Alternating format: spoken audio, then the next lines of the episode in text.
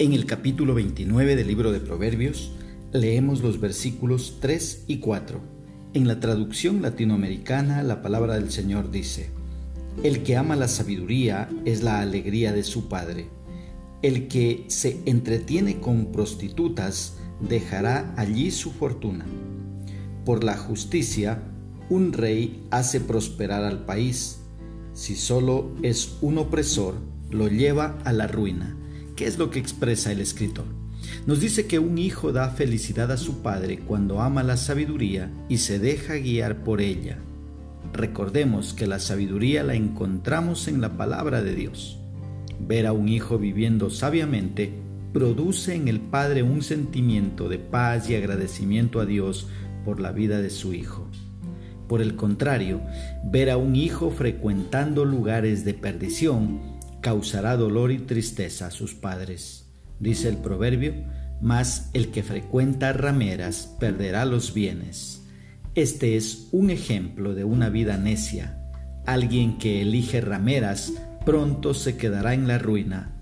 Solo por un poco de tiempo tendrá un aparente disfrute, pero luego verá que su economía está en la ruina su salud estará quebrantada y su vida sin sentido, sin rumbo y sin esperanza.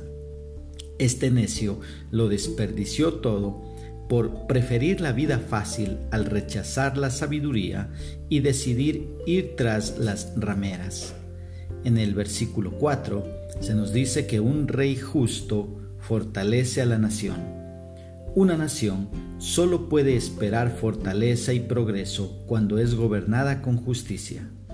Pero el rey que agobia a una nación con impuestos exagerados o pidiendo sobornos terminará arruinándola. Los sobornos destruyen las bases de la equidad y la igualdad ante la ley.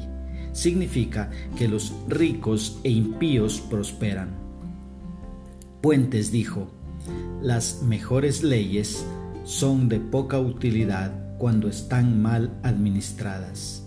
La parcialidad y la injusticia los invalidan y sin embargo requiere una gran integridad y valentía moral para resistir las tentaciones de la política mundana y el interés propio.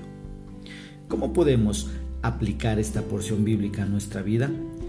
Primero, siendo buenos administradores de los bienes que Dios nos ha encargado, invirtiendo muy bien para que sean de bendición para la familia. Una segunda aplicación, siendo fiel a nuestra esposa y no robando el dinero de la familia para malgastarlo con prostitutas. Y si eres mujer, sé fiel a tu esposo. Y los solteros o solteras guarden sus cuerpos hasta el día de su matrimonio.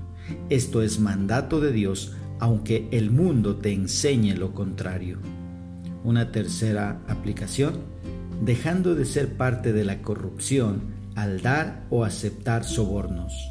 Conduzcámonos con integridad, pero si eres parte de la corrupción, no te quejes por cómo se conduce tu nación.